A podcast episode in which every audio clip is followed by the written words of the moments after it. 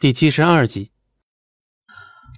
是啊，没想到这么多年来，咱们几个还能凑到一起再打一场。以前训练的时候，不经常出现这种情况吗？李飞和孙柔的声音传来，几人对视了一眼，都是忍不住亮出了一丝微笑。看到这里，张璇满意的点了点头。今天这一次的情况要比想象中好太多了。众人闲庭散步一般的朝面前走来，从街角走出一个又一个眼神中蕴含杀气的人。这些人手里拿着匕首，有的呢直接拿着热武器瞄准了他们。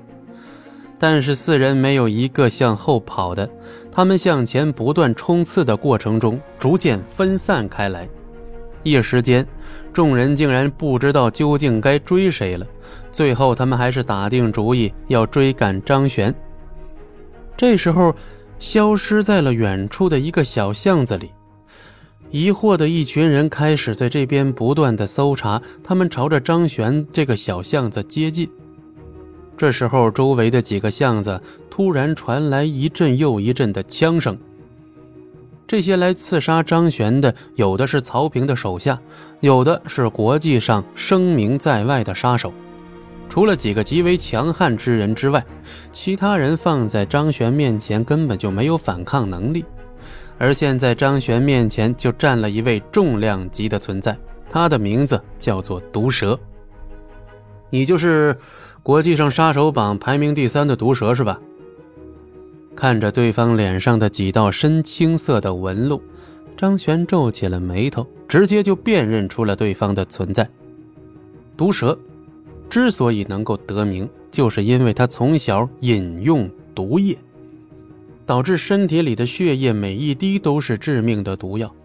只要他的指甲能够划破别人的皮肤，直接见血封喉。面对这样的存在，张璇也忍不住心下一沉。没想到这个命令刚发出去没多久，就有人接了任务，甚至已经赶过来杀自己了。看来你还是有些眼光的。我早就听说过你的大名了，今天正好过两招吧。毒蛇脸上扬起一抹残忍的笑容，径直朝张璇冲来。对方的攻势非常之快。今天遇到我，算是你倒霉。倒霉的还不知道是谁呢。张璇笑了笑之后，硬生生的将对方冲击过来的手指给推到了一边，随后捏住他的手腕。他所用的拳和张玄之前学到的一种叫做蛇形拳的拳法非常相似。凭借这具身体的记忆，张玄见招拆招，迅速的拿住了他的手腕，而且向上一撅，咔嚓一声脆响，对方手腕应声脱臼。正常人承受这种痛苦以后，根本没有办法再和张玄进行对抗。